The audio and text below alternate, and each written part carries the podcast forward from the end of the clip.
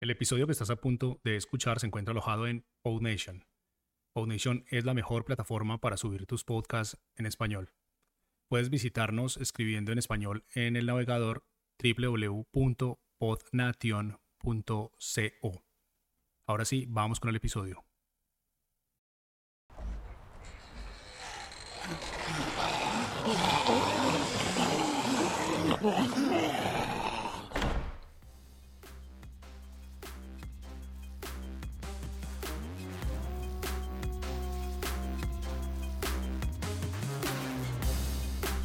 Estás escuchando a los zombies, el podcast en el que vamos por tu cerebro.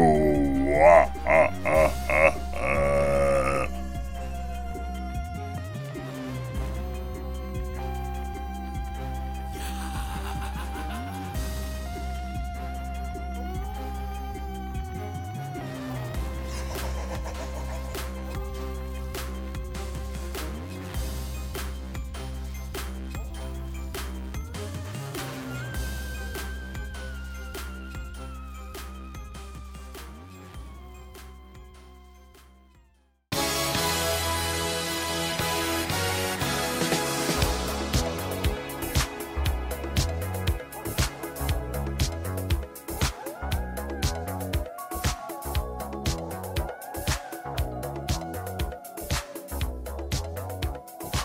Bienvenidos y bienvenidas a este episodio especial de A los Zombies y Epistemas, un capítulo en honor a esta serie que está dando de qué hablar, que se llama The Last of Us.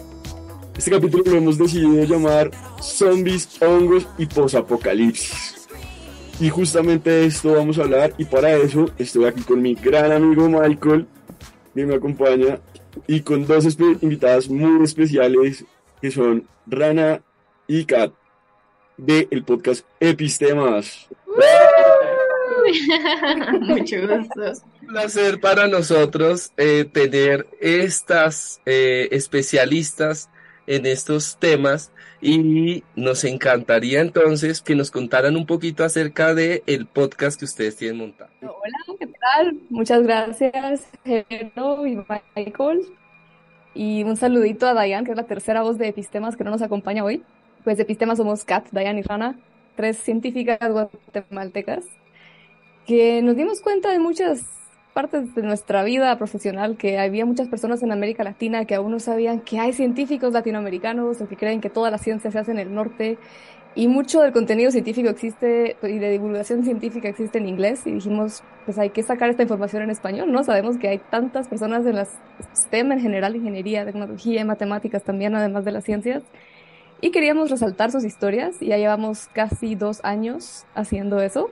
Eh, prácticamente que mm, nosotras comenzamos con el, con el podcast con una intención bastante diferente a la que nos hemos dado cuenta que ha ido cambiando el día de hoy. No quiere decir que nosotras cambiamos la intención, sino más bien el público lo ha recibido de manera distinta como nosotros lo queríamos. Nosotros queríamos dar a conocer la ciencia que hace la gente hispanohablante y además como que también romper eso, ese estereotipo de que el científico es una persona inalcanzable, que nadie le puede hablar porque lo va a tratar de tonto y que entonces es mejor que los científicos a lo suyo y el resto de gente a lo suyo.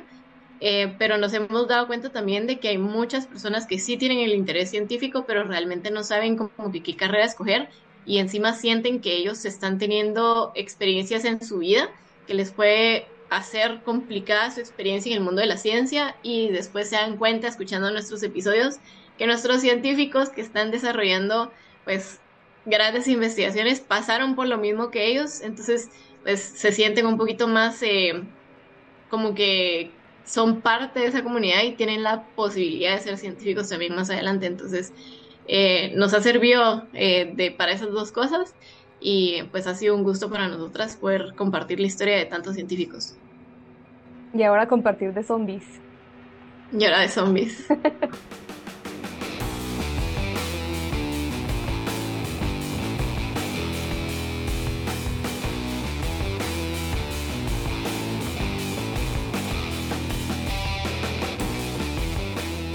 Además tengo que decir que no es tan casual, porque justamente ustedes son biólogas y microbiólogas y, entienden todas estas cosas complejas sobre los virus y sobre los parásitos y sobre los hongos, que es uno de esos temas centrales de, esta serie. Claro que sí, y, eso es lo, lo interesante y lo, lo, que nos reúne acá, ¿no? Entonces, zombies, hongos y post-apocalipsis. Serie que se va a volver tendencia este año, ¿no? Pero para entrar en contexto es importante entonces, Jero, que, que hablemos un poco de, de, dónde sale esta serie que de un momento a otro ha tenido tanto boom. Sí, pues bueno, esta serie ya para casi nadie es un secreto, realmente sí está eh, rompiendo casi que récords esta serie, parece que incluso va a ser pues, la mejor serie del año ya. Y algo que se puede decir es que sin lugar a duda es una de las mejores adaptaciones a un videojuego que se han hecho justamente el videojuego salió en el, por allá en el 2013, fue desarrollado por una compañía que se llama Naughty Dog, que también es la que produce esta serie en HBO. Y trata sobre, es una historia muy sencilla, eh, de dos protagonistas básicamente, John, que es un viejo de unos 50 años, contrabandista de armas, y una niña de nombre Ellie, que lo acompaña y lo va a acompañar a lo largo de la serie y el videojuego, que es inmune a un hongo que ha infectado a la humanidad produciendo este esta zombificación de unos zombies que son bastante especiales en su comportamiento también, que son más rápidos y más inteligentes que los zombies habituales, ¿no? O los que uno ha, ha conocido a lo largo del tiempo. Y estoy hablando pues desde la época de George Romero, que por cierto este, este sábado pasado, si no estoy mal, 4 de febrero, celebramos eh, eh, el nacimiento de este personaje que fue tan importante para la historia de los zombies. El Día del Orgullo Zombie. El Día del Orgullo Zombie, así que Happy Zombie Pride. lo más interesante es que al final de lo que trata la serie no es tanto de la zombificación y de estas criaturas monstruosas, sino de lo que pasa realmente con los seres humanos en un contexto de, de una pandemia global, eh, que genera pues obviamente el, colapso de todas las, de todas las estructuras económicas, eh, eh, sociales, militares, etcétera, políticas, en fin, ¿no? Entonces, digamos que eso ha generado, ha despertado mucha curiosidad también y por eso entonces quisimos hacer este episodio para entender, oiga, realmente puede ser así y sobre todo, pues ¿Qué es lo que nos están mostrando? ¿Por qué es tan diferente este monstruo al, a los otros monstruos que ya habíamos visto? Sí, y sobre todo una característica especial que me gustaría recalcar es que si bien el mundo ahorita eh, todos hemos afrontado una, una pandemia, eh, en el tiempo realmente ha sido corta, dos años, ¿no? Pero el proceso que nos muestra la serie es que son dos décadas casi sí. de desarrollo y eso cambia todo el, el fenotipo pues realista al cual se globalizó dada nuestra realidad. Pero volvamos a la parte central que nos compete a los zombiceros y es que esto va a generar un nuevo tipo de zombie, ¿no? En este caso hablamos de un zombie no muerto, hablamos de un zombie vivo, ¿sí? Y el hecho de que esté vivo es un término que utilizamos en la ficción para describir que eh, este organismo nuevo va a mantener unos rasgos humanos y una forma consciente que de por sí de entrada genera una característica especial con los zombies que normalmente vemos en la ciencia ficción. Hay un elemento clave y es que eh, este zombie también va a evolucionar en el tiempo. ¿sí? Y debido a su origen, cuyo tema central son los hongos, eh, esa evolución va trayendo una cosa muy atractiva, y lo discutíamos nosotros, y es que además del proceso de tener un zombie vivo, eh, los colores del zombie. A mí me ha llamado la atención enormemente que estos no son los zombies apagados, acabados, chirosos, ¿cierto? Sino todo lo contrario, están llenos de unos colores bellísimos que desde la realidad lo tienen los hongos, ¿no? Todo este mundo maravilloso. Eh, también esa exploración de la vida se ha dado desde el punto de vista científico y recuerdo que eh, nosotros hicimos un especial iniciando el podcast donde hablamos cómo es esa relación de lo muerto y lo vivo desde que empezamos a hablar en las novelas como Frankenstein y tratamos de escudriñar un poco la relación con la ciencia y nos dimos cuenta que por ahí estaba metido Galvani, este científico que precisamente empieza a explorar el movimiento que hacen los músculos a través de la electricidad, abriendo ranas y poniéndole electrodos, entonces se movían. Y de una u otra forma empezamos a entender que tal vez lo vivo solo necesitaba energía eléctrica. Pero ustedes, eh, invitadísimas especiales, ¿qué opinan acerca de, de lo que significa estar vivo? Rana, ¿qué piensas de eso?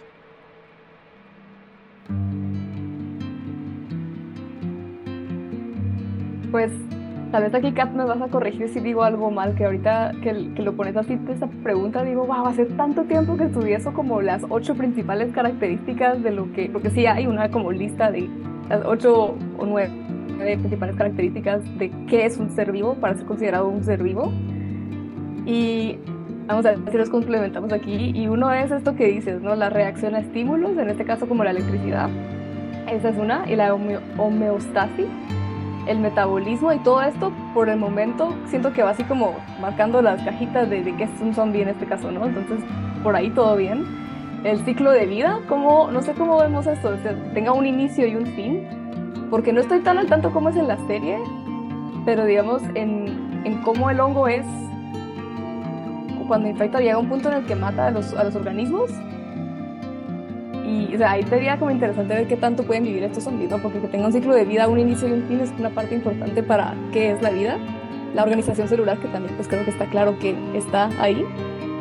La adaptabilidad al medio ambiente, eso me llamó la atención que dijiste ahorita de último que este zombie vivo evoluciona. ¿A qué te referís con eso? Así como el individuo o en estos 20 años la población de zombies también fue algo que se pudo reproducir.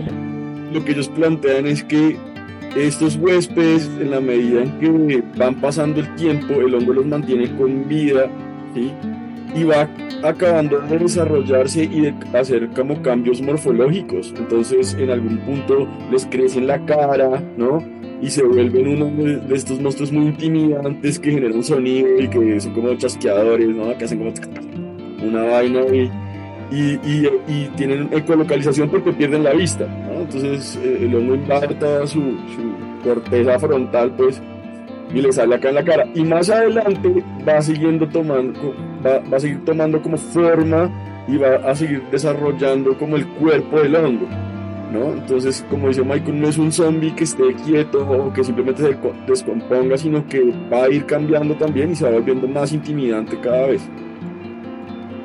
Creo que ahí varía un poquito como que el concepto de evolución que tenemos, porque nosotras cuando escuchamos la palabra evolución, vemos eh, en nuestra mente, ¿verdad? Todo este proceso de selección natural en donde se tiene que ir seleccionando al que no tiene las características para que sobreviva y por lo tanto se van escogiendo los que sí, los que sí tienen. No es como que la evolución per se vaya escogiendo quién, sino que simplemente se escoge al que sobrevive y, y listo. Eh, mientras que como que la forma de evolucionar de los zombies en esta serie es que ahorita están en una etapa en donde se ve el cuerpo de la persona, pero por adentro está todo el, todo el, toda la estructura del hongo. En la siguiente, el hongo pues ya comienza a salir por los orificios de la cara, como dice, y al invade toda la corteza frontal, se abre la cara, pierden la vista, como que va por etapas, es más como una metamorfosis que como un proceso de evolución.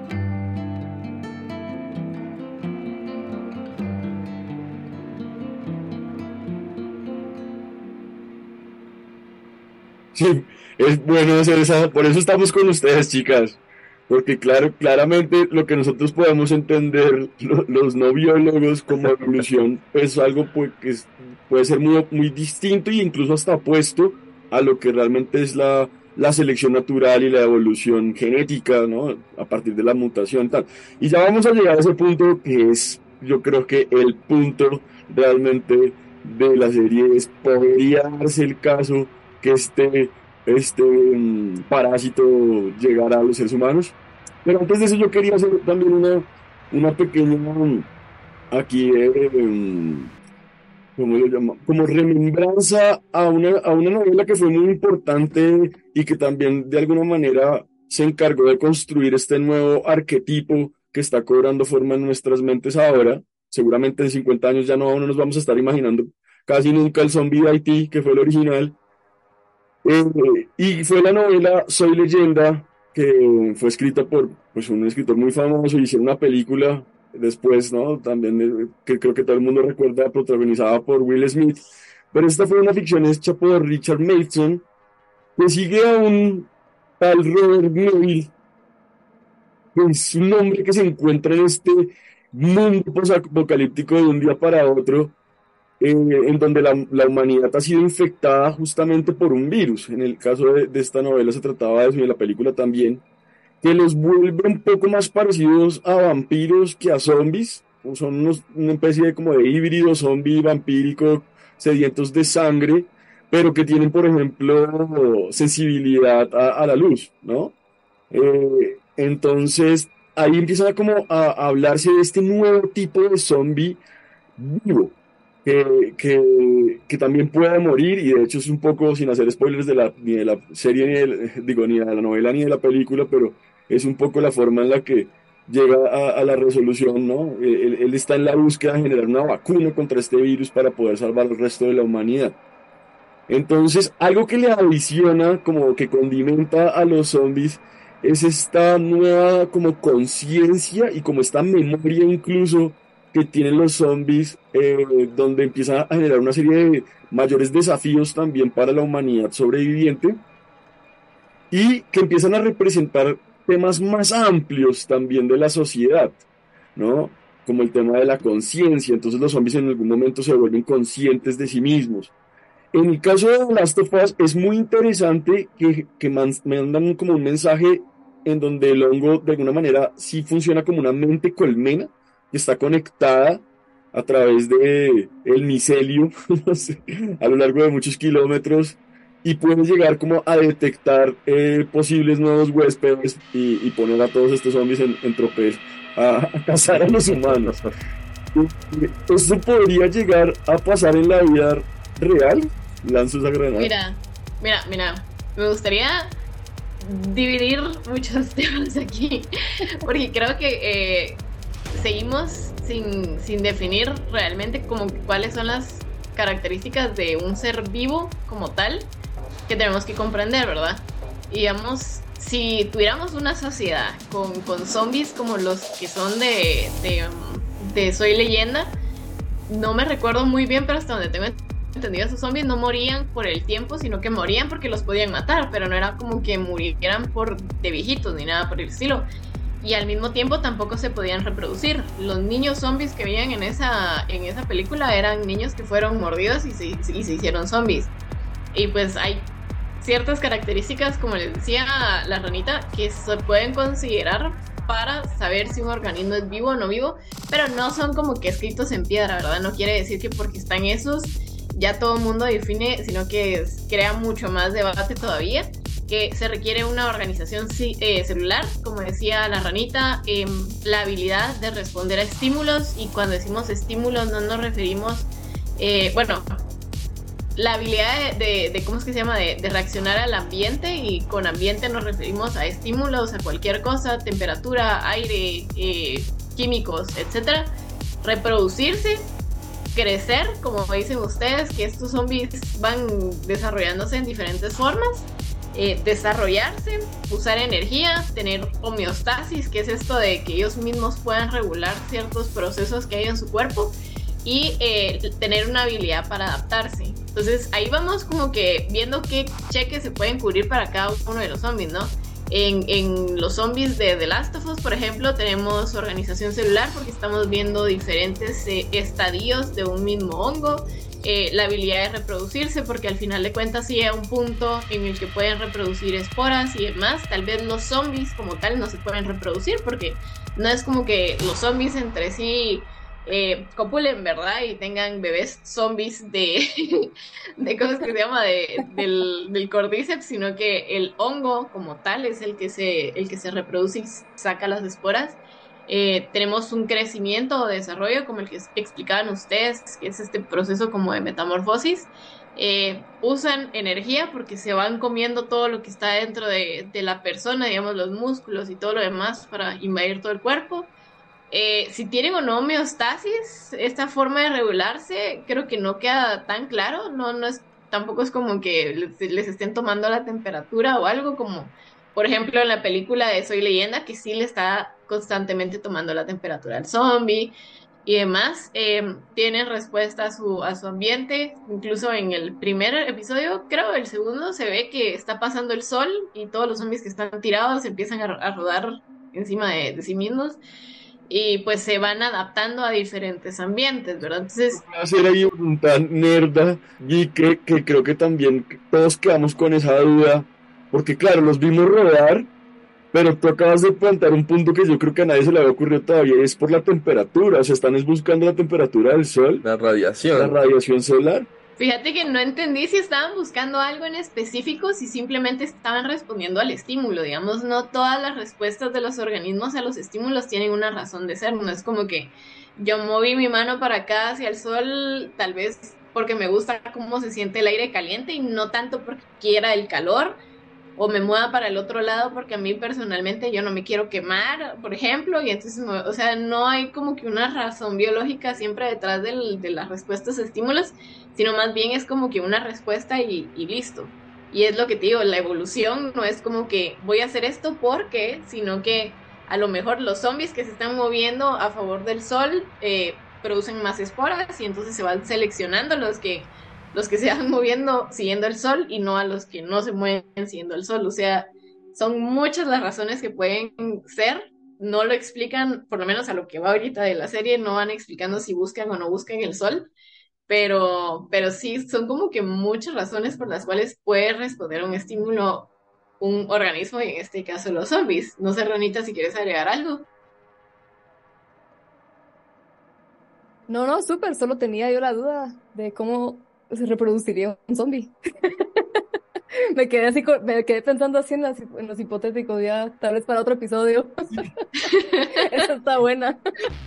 Está buenísimo, ¿no? Porque hay, hay otro elemento ahí que, que de pronto ahorita se detona en mi cabeza y es, sí, toda esta reacción a estímulos eh, tiene o está centralizada precisamente a través del cerebro, ¿no? Entonces una, una cosa eh, tan instintiva como copular eh, requiere realmente de un proceso muy complejo eh, en el organismo, me lo estoy imaginando en este momento. O sea, finalmente reproducirse de esa forma sexual requiere eh, unas características muy especiales, ¿no?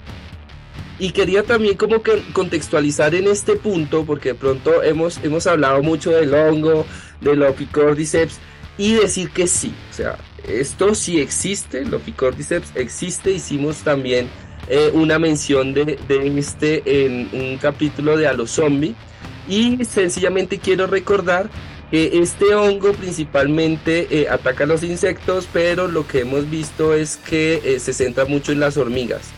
Y es fantástico ese mecanismo porque ingresa al, al huésped y empieza, especialmente la hormiga, la empieza a orientar a un punto específico que es en un árbol. Para que ella trepe el árbol a una distancia también. Son como 25 centímetros, una cosa así del suelo. Específica, donde esa distancia del suelo va a generar como, diría yo, y ustedes me corrigen, me va a referir a él como un pequeño microclima, en el cual eh, la temperatura es suficiente para que el mismo hongo, primero que todo, se siga alimentando en la hormiga y además pueda seguir eh, produciendo esporas para seguirse expandiendo por, por todos lados, ¿no?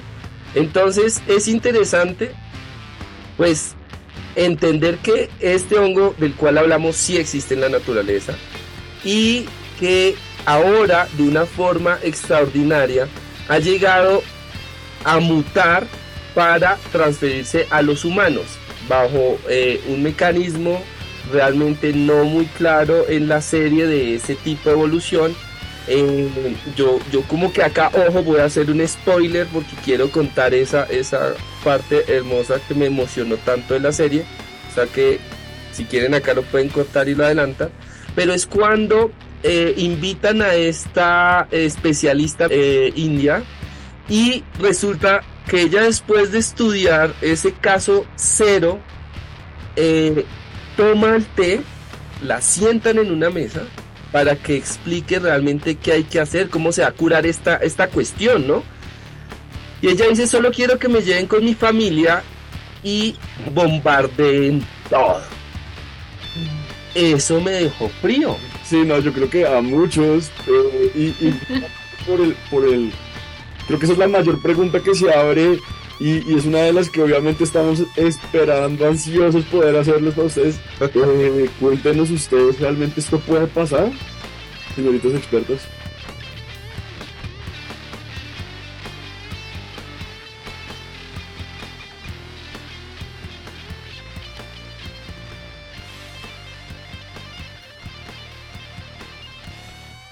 Creo que tal vez el, el puede pasar se lo voy a dejar a Kat, pero quería agregar antes un poquito de, de esto del Ophiocordyceps con las hormigas.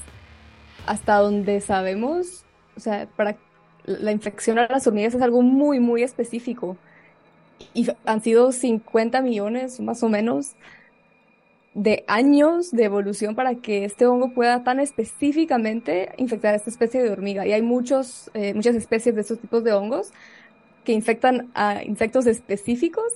Entonces, esa es como una parte muy importante que creo que Kat puede elaborar un poquito mejor en esto de, de los sistema, de las diferencias del sistema inmune y cómo es que algunas, algunos, eh, ¿cómo se llama? Como que algunos animales pueden evadir ciertas infecciones y otras especies no. Y creo que por ahí va algo que estoy segura que Kat puede hablar más de esto que yo. Pero quería dejar como claro esto son tantos años, millones de años para desarrollar esta relación tan específica. Virus, ¿no? Que más fácil, es más fácil que salten y nos infecten de otro mamífero a los humanos que esto que estamos hablando, pero ya vamos a profundizar un poquito más, más adelantito. Sí, sí. Justo como habíamos platicado, no, no me recuerdo si solamente con los de a los zombies o si, si estabas tú presente cuando hablamos de eso, que el proceso evolutivo por el cual ha pasado ese, ese honguito para poder infectar a las hormigas es muy diferente al que tenemos, por ejemplo, en los virus para que puedan eh, afectar a los, a los seres humanos, ¿verdad? Entonces, realmente a mí me, me causó mucha, no, gracia en plan burla, cuando, sino que más gracia así como que, wow, o sea, qué bueno que se están discutiendo estos temas cuando están entrevistando a los dos científicos al principio de, del primer episodio. Le preguntan a uno, eh, ¿de qué nos tenemos que preocupar? ¿De bacterias? No. ¿De virus? No. ¿De qué nos tenemos que preocupar entonces? De hongos, porque los hongos eh, te manipulan la mente, eh, los virus y las bacterias te matan, pero los hongos no. Y empieza a decir, empieza a hablar sobre algunas infecciones que ya tenemos los humanos. Por ejemplo, él menciona cándida, y pues yo, a mí me encanta estudiar la, la cándida. Yo comencé mi, mi camino de, investigación, de hecho, con cándida. Y me da risa porque dice así como que, ¿qué pasaría si, por ejemplo, cándida llegara al cerebro? Entonces, ¿cómo se comportaría el, el hongo? Y supongo, por, lo, por como que el contexto de la época y todo, y también porque ahí dice 20 años después y están en el 2023, que en aquel entonces la información que había de Cándida y cómo se comportaba era muy diferente, porque hoy por hoy tenemos casos reportados de Cándida en cerebro y no los vuelve zombies, simplemente les da meningitis y se mueren. Pero es gente que se muere de infección de Cándida en, en el cerebro y listo, porque es muy diferente. O sea, él como que da este mensaje o esta imagen de los hongos como seres que están hechos específicamente para que si llegan a tener contacto con animales un poquito más complejos, como por ejemplo los humanos o algún otro tipo de mamífero, les va a controlar la mente, ¿verdad? Y pone el ejemplo de la psilocibina, del siloites y todos estos honguitos que producen toxinas que a uno le vuelven loca la cabeza, pero en realidad no es como que esos honguitos hayan crecido así como los hongos de las hormigas crecieron de la mano para poder contaminar a esas hormigas y aprovecharse del cuerpo de las hormigas, esos hongos no han evolucionado de la mano con el ser humano para controlar nuestra cabeza. Nosotros nos los hemos comido, nos hemos dado cuenta del efecto que tiene y lo usamos a nuestro favor, es muy diferente. Pero no quiere decir que haya habido esa evolución mano a mano para ver cómo se puede tener esa reacción, ¿verdad? Y tampoco es como que sea un proceso eh, actual que los hongos están haciendo para producir más de esas toxinas para podernos eh, dar a nosotros esas toxinas y controlarnos a nosotros la cabeza, sino que nosotros llegamos, alguien por alguna razón lamió un hongo, se dio cuenta de lo que pasaba o se lo comió eh, y ya, y dijo así como que, wow. Ha sido una tradición cultural. Este hongo está muy interesante porque si lo pensás de ese, de ese, estilo, en dado caso al hongo le, le convendría no producir esa toxina para evitar que se lo coma o que lo haga en polvito para, para como que consumirlo, porque si no ahí se acabó la vida de, ese honguito, ¿no? Eh, mientras que el principio del, del, del, hongo que se mete dentro de la hormiga y la controla es que le conviene estar adentro de la hormiga porque ahí obtiene alimento, refugio y una forma de transportarse de un lugar al otro para poder dar sus esporas al medio ambiente y que se puedan reproducir más hormigas, ¿no? Eh, y aparte, Ayan nos comentaba que la investigación que ella hizo para este episodio se ha encontrado que la especificidad de especie y de comunidad de hongo a cada hormiga es tanta que, por ejemplo, un honguito que contamina las eh, hormigas en, yo que sé, Madagascar, si lo traemos a contaminar las hormigas de Colombia, no lo va a hacer. No se puede. Es una especificidad tan minuciosa que no va a poder contaminar las hormigas de acá. Entonces, eh, sí, yo creo que eso, ese, ese solo dato da mucha tranquilidad, porque quiere decir que si en dado caso se diera un salto de que el honguito pudiera contaminar a gente, yo que sé, de la India, por muy parecidos que seamos como humanos, hay ciertas cosas, ciertos genes que se han cambiado, que se, que se han ido adaptando al ambiente, digamos, que haría muy probablemente que el honguito que esté infectando allá no nos pueda infectar a nosotros acá. Entonces, los hongos son, como les decía, mucho más complicados y mucho más específicos de lo que pueden llegar a ser bacterias o, virus. Yo estaría más asustada de virus que de, hongos. Hongos creo que sería mi menor preocupación. Eh, yo recuerdo en, en, esa parte que lo que prendió la alarma como, uy, ¿cómo así? Es que establece que no había una cura contra los hongos sea, no era como tan fácil encontrar precisamente un mecanismo que, nos defendiera si, si, el hongo llegara a, invadir a, una persona, ¿no? Entonces pienso que eso genera una alarma porque dice uno, pues como así, que no hay cura, o sea, y estas cosas están por ahí, ¿no?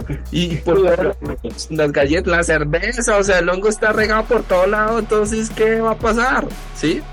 Y pienso que es ese, ese tono interesante que empieza a mezclarse entre la parte científica de la naturaleza, del origen, de lo que hemos rastreado de la data, eh, de esos procesos y esos mecanismos evolutivos que los han hecho tan particulares, con ese pequeño toque y esas palabras sutiles de ficción que uno, ¿no? Ya, dice, nos morimos.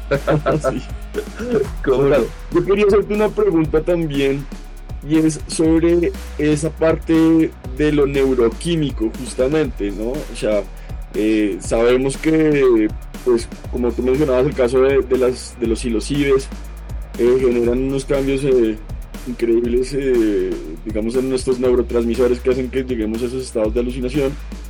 Pero mm, ¿También es, es, así que funcionan las hormigas? ¿O es que ellos se meten directamente en el cerebro de las hormigas y las controlan con sus hilos mágicos? ¿Cómo es eso? ¿Qué es lo que saben los, los científicos sobre eso actualmente? Freud, como Freud. Ah, no, eran gusanos, Futurama. Hasta donde yo tengo entendido, no llega al cerebro, sino que está así a través de neuro, neuroquímicos y en el, el, el, el, el ¿cómo se llama? Donde el sistema circulatorio de los insectos. Y y son esos neuroquímicos los que provocan estas, esta manipulación en el comportamiento, ¿no? Que en el caso de las hormigas, por ejemplo, es específicamente que llegue a, a, morder esa parte de la hojita donde se cuelgan, donde se quedan. Y es a través de neuroquímicos que genera toda esta digamos la manipulación de comportamiento. Realmente yo no sé qué tanto es lo que se sabe de esto. Sí sé que hay, no se sabe mucho. Aquí Diana nuestra especialista también. No sé qué sabes tú de esto, Kat. Pero también me parece muy interesante uniéndolo, como uniéndolo todavía a lo fantasioso de los zombies. Que, que un zombie al final, como por definición, como ya mencionaron un poquito el origen de aquí, ¿no? Era más la pérdida de la voluntad que, que la manipulación como, como tal, así direccionada, ¿no? Y los songuitos, pues lo que hacen es un poquito más direccionado, con las hormigas al menos. Eh, yo tengo dos respuestas. La primera es a la pregunta de la cura. Y es que, bueno, ahí hay como que todo un contexto porque hay gente que dice teorías conspirativas de que a las farmacéuticas les conviene mantenernos enfermos y demás, y entonces como que es todo un negocio. Eh, entonces, quiero que entiendan cómo es que funciona la parte de investigación para encontrar curas a ciertas enfermedades, ¿verdad? La cosa es que si hay una enfermedad hay que encontrar una cura, pero uno no puede saber qué va a causar una enfermedad hasta que la causa. Entonces, encontrar una cura a una posible enfermedad es gastar tiempo y recursos en encontrar una cura para una enfermedad que aún no existe, mientras hay otras enfermedades que aún no tienen cura. Entonces, cuando se tienen que dar fondos para poder investigar ese tipo de cosas, se prefiere dar los fondos a una enfermedad que ya existe que a una que no existe. Eh, sí hay medicamentos para infecciones fúngicas, hay fluconazol, todos estos eh, componentes que terminan en oles, el fluconazol y todo eso, em, que se, se, utilizan principalmente para poder como que contraatacar las infecciones que son causadas por hongos. Y eh, pues vacunas per se, que para algunos hongos en específico no hay por esta cosa que les digo de que está la demanda, que aún no está, pero está la posibilidad, ¿no? Hay algunas enfermedades causadas por hongos que afectan a los seres humanos, pero para esos están los antifúngicos que se están utilizando. Pero hay otras que nos preocupan un poquito más, principalmente, por ejemplo, para utilizarse con las personas que tienen eh, VIH, que, que pueden llegar a presentar el SIDA y entonces ya tienen el sistema inmune comprometido, ya no tienen la misma capacidad de ir en contra de las enfermedades como lo tenemos las personas que no tenemos estas enfermedades que nos hacen estar comprometidos con nuestro sistema inmune. Se están desarrollando vacunas eh, con tecnologías de inmunoterapia, por así decirlo. Son tecnologías que utilizan la promoción de una respuesta inmune sin necesidad de tener directamente al patógeno, sino más bien al componente que hace que el patógeno sea peligroso para nosotros. Entonces, por ejemplo, se utiliza eh, el tipo de lectina específico que contagia o que hace que uno se enferme eh, del o se utilizan así como que moléculas muy específicas eh, para poder generar esta respuesta inmune y con esa respuesta inmune ya tener la inmunidad previa a que llegue la enfermedad pero no son vacunas como las que tenemos, por ejemplo, el tétanos, que tenemos que se, se mete al organismo dormido ahí para que el cuerpo pueda ir eh, generando una inmunidad o algo. No es ese mismo tipo de vacuna. Y sí se está estudiando, simplemente no se sacado al mercado y no se le hace tanta bulla porque no tenemos todavía la enfermedad que nos ponga así en alerta, como por ejemplo todas las vacunas eh, de ADN que hemos estado utilizando en el COVID no se sabían antes porque no se habían tenido que utilizar. Se empezaron a, necesitar y entonces se popularizó la información, pero había mucha gente que decía, es que no se ha probado lo suficiente y no, esa tecnología lleva 20 años estudiándose, solo no se había aplicado porque no había habido esa necesidad, pero esa tecnología es de súper confianza, o sea, ya está más que estudiada. Entonces, más o menos ahí, por ahí va la respuesta de si habría una solución o algo, no sería necesario bombardear la ciudad del contagio cero si, si se estuviera ese tipo de enfermedades, porque ya hay una tecnología que está desarrollando y solo no se ha direccionado porque no hemos tenido la necesidad de, pero está la tecnología que más adelante se puede direccionar. Nosotros tenemos hongos que pueden llegar a ser infecciosos, hay muchas morfologías que pueden presentar. Y en el caso de, por ejemplo, el cordyceps, se tiene una morfología extra de la que se tiene en la morfología de los hongos que nos pueden llegar a afectar a los humanos. Cuando están en su forma de comenzar la patogenicidad, cuando están comenzando a contagiar o comenzando a enfermar, presentan una forma que se llama de levadura que son eh, pues unos como circulitos medio alargados que se ven, que son como los que ustedes ven cuando compran levadura, ya sea para hacer pan o para hacer cerveza, que se ven esas cositas así chiquitas, eh, solamente que los tenés que ver en el microscopio, ¿verdad? Entonces se ven esas chibolitas, eh, tiene toda la estructura de un hongo, cada, cada chibolita es un hongo en específico.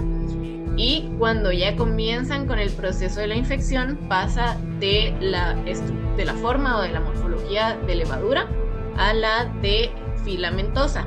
Y no se lo imaginen como estos hilitos mágicos, sino que el filamento sigue siendo algo microscópico, algo que no se ve. Entonces, en las hormigas que son infectadas por este tipo específico de hongo, lo que se ha visto es que el hongo está presente en la hemolinfa, en la sangre de la hormiga, como levadura, como cositas redondas microscópicas. Se puede hacer un corte eh, transversal de la cabeza de la hormiguita y no vas a ver el micelio como se, como se miraba en la serie, que les cortan así la pierna y se mira lo blanco del micelio. Eso no se ve incluso en las hormiguitas cuando haces el corte mientras la hormiga no ha llegado a la parte final, ¿verdad? A esta como no, me recuerdo cómo se, cómo se llama, es como el pinch of death, como que el, agarrado de la muerte, algo así, que llega, se adhiere o como que muerde y abraza a la ramita donde está y ahí se muere. Entonces ahí es en donde comienza el proceso, la levadura de convertirse en filamentoso y de filamentoso a un cuerpo fructífero como el que vemos que sale así, el asquito, digamos, la antenita y la antenita, la bolsita y de la bolsita las esporas.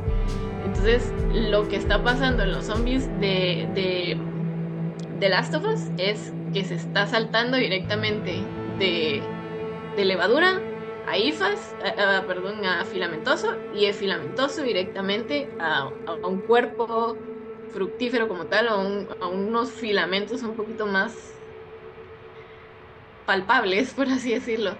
Entonces eso ya es como que completamente otra cosa. Ya no, no, lo veríamos así, no lo veríamos así en las hormigas. Pero son estas levaduras las que tienen esos componentes neuroquímicos entonces. Esas levaduras no es que las tengan adentro, sino que ellas las producen. Y era lo que les comentaba la vez pasada. Digamos, si, si tú tuvieras algo adentro que te quiere controlar, o si tú fueras el organismo que está dentro de otro que quiere controlar a ese organismo, si el organismo está yendo hacia una dirección que a ti no te gusta, tú vas a producir algo que haga que ese organismo no se sienta bien yendo hacia esa dirección. Entonces, ¿qué va a hacer el organismo? Va a cambiar a la siguiente dirección para ver si a la siguiente dirección se siente mejor. Si tú estás muy quemado de estar en el sol, obviamente no vas a buscar el sol, ¿verdad? Tienes como que esa reacción de, uy, no, el sol ya me dolió, mejor me voy para allá ya estás en la sombra y sentís hasta rico. Algo así, solo que en lugar de ser el sol, son químicos que está sacando ese organismo que está dentro para que ese organismo mayor no se mueva en esa dirección. Entonces ya comienza a irse en la otra dirección y ya comienza a sacar otros compuestos químicos de recompensa, por así decirlo. Ya puede saber que hacia donde está yendo es hacia el lugar al que quieren que, que vaya. Entonces, más o menos así es como se hace normalmente. Pero esto ya es una, una, estimación y como que extrapolar datos de otras, de otras situaciones, porque como decía la ranita, la información que tenemos de cómo Cordyceps actúa directamente en las hormigas es muy poca, muy, muy, muy poca. Entonces sabemos que hacen cortes transversales y que no hay eh, este cuerpo fructífero que les digo, no está como se ve en la serie, sino más bien que solamente está en la hemolinfa, pero no sabemos realmente cuáles son los compuestos químicos que están eh, sacando, cómo es que se está comunicando con el sistema nervioso o como que todo ese proceso todavía no se sabe a ciencia cierta.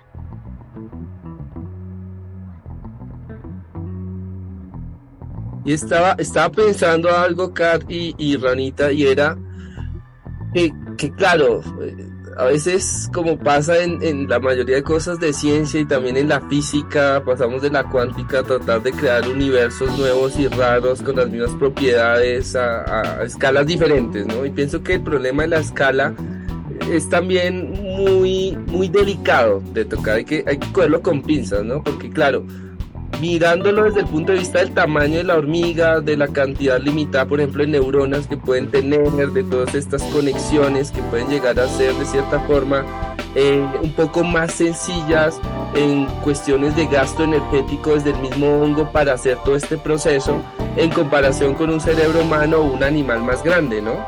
que requeriría, requeriría precisamente otros gastos, otros procesos eh, que si bien eh, exigiría todo el tiempo que has me, mencionado, Ranita, o sea, 50 millones de años, una cosa por el estilo, evolucionando de la mano, estando ahí entendiendo como el amigo enemigo y la cuestión de, espías, ¿no?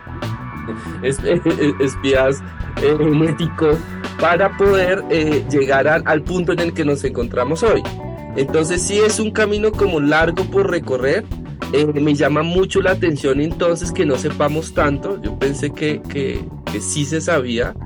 Y, esto es para mí un boom. Y, y eso me alegra que pase. Sí, eh, ya vamos a ir cerrando, pero yo quiero antes de eso hacerles otra pregunta que creo que todos los fans se la están haciendo. Y es con el tema de la temperatura. Porque en la serie también estos científicos que aparecen dicen que es que no, que los hongos no nos han invadido es porque nuestro cuerpo es muy caliente y entonces que el cambio climático está ocasionando que los hongos muten y entonces eh, ya puedan habitar los organismos humanos. Y, quiero pues de una vez como también ayudar a desmitificar eso o que ustedes nos ayuden a desmitificar eso de, de una vez por todas.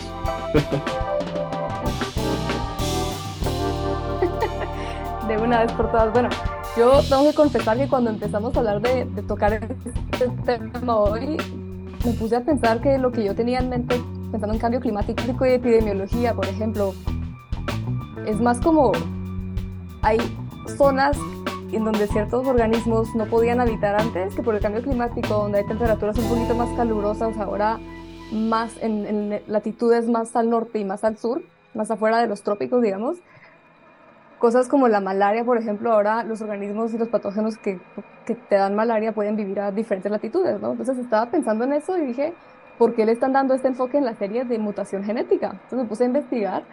No esperaba encontrar algo tan específico a eso y, oh sorpresa, que sí. y aquí también es algo que, bueno, algo súper fascinante y súper reciente. Encontré un paper de diciembre del 2022 sobre cómo en experimentos in vitro con algunos hongos, creo que no anoté la especie que era, pero bueno, luego les compartimos el artículo. A nosotros nos gusta siempre en el podcast dejar los artículos enlazados para que la gente se vaya a seguir traumatizando luego de escucharnos.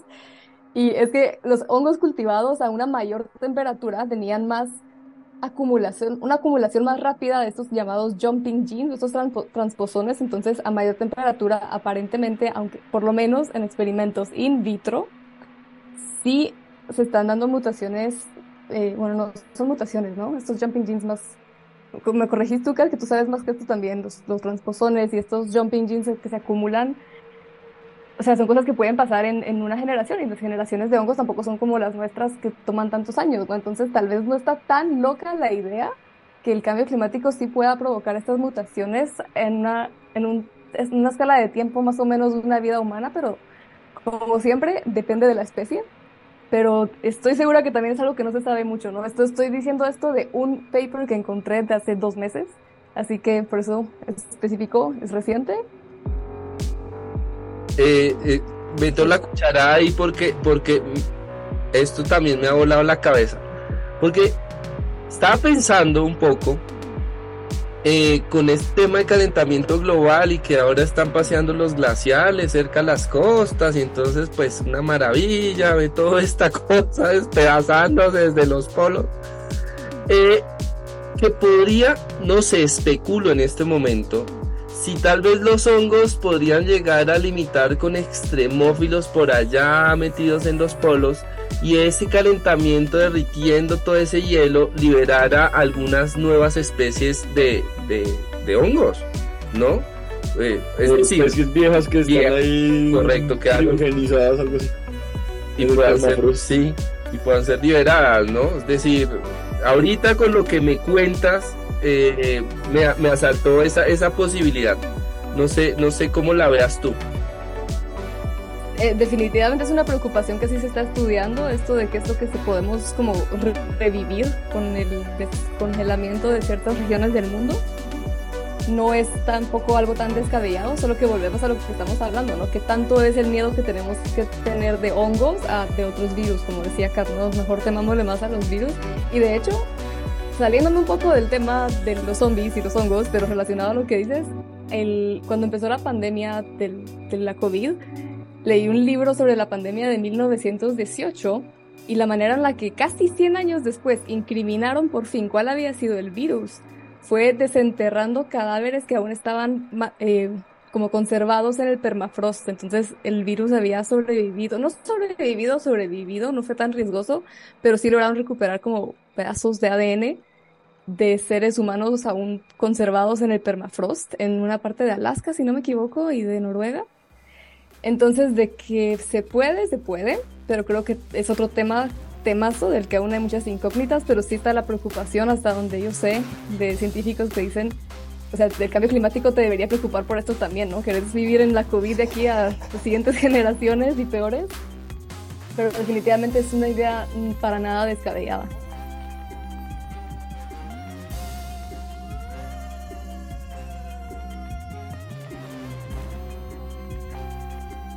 Y bueno, pues ya para cerrar este fantástico capítulo, entonces queremos darle las gracias a Ranita y a Kat por acompañarnos en este espacio. para nosotros personalmente ha sido de un agrado infinito. Eh, yo lo he disfrutado mucho. Es la, de hecho la primera vez que hablamos con Ranita, es una maravilla, una conexión eh, de, de esa magia que tiene la ciencia y a los que nos gusta este tipo de, de cosas, ¿no?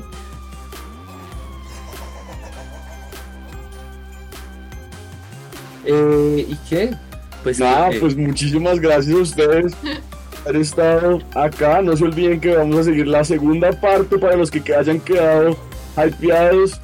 Pueden escucharnos en Epistemas. Vamos a estar complementando este tema y, y llevándolo ya hasta otras dimensiones muy distintas. Y sobre todo que tenemos un tema, el que nos, da, el que nos va a liber- de verdad sacar el pánico real, que va a ser que otros parásitos más inquietantes existen, que son más probables que un apocalipsis de, de los hongos.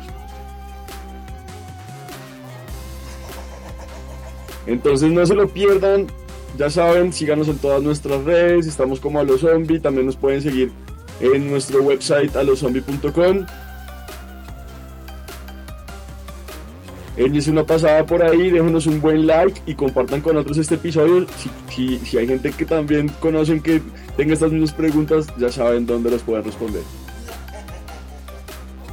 Acompáñenos en el canal de Epistemas, les dejaremos el enlace en la descripción de este capítulo.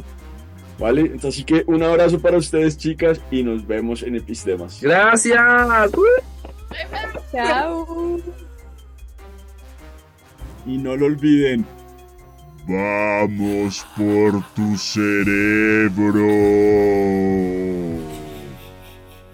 Hasta la próxima.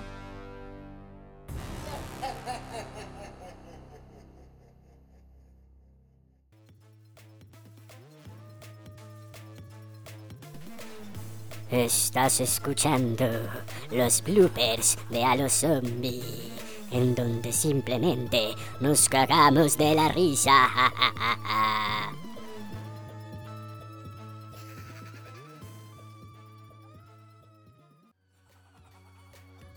Yo creo que por fin salta al éxito la, la dieta gluten free, ¿no? Yo creo que sí. Preparadas, tienen ahí al lado de la biblioteca el bate, la sierra, eh, armas cargadas, los, los tenedores. Pues el cuchillo para, la cabeza que es el... Lo más parecido un arma que tengo son los cuchillos de la cocina, pero tampoco tengo muchos sin filo, entonces realmente no sé. Creo que sería hasta más confiable como que pegarles con cucharas que con los cuchillos que tengo. Eh, no sé, yo creo que me sentaría y me iría corriendo a algún laboratorio para poder lograr ser de las seleccionadas para investigar una cura. Claro. que me confiaría en mi intelecto, así como que todo, todo, hola, yo soy bioquímica, por favor, déjenme estar en el Yo no quiero estudiar, te lo juro que puedo hacer algo bueno. Tú lo sabes. Pero pero ahora que dijiste, Kat, lo de las, los- todos estos compuestos químicos que terminan en ol, vamos, nos, nos embarramos en todo esto. A ver, llegas con el zombie, te paras y le dices, "Va, muérdame, pues muérdame. A ver, tú mira, si te atreves. Con el tubito de crema para el hongo de los pies ahí. Va, muérdame, pues, ve, venga, muérdame. O una cosa, ir a, ir, a, ir a comprar papel de baño. En acaso.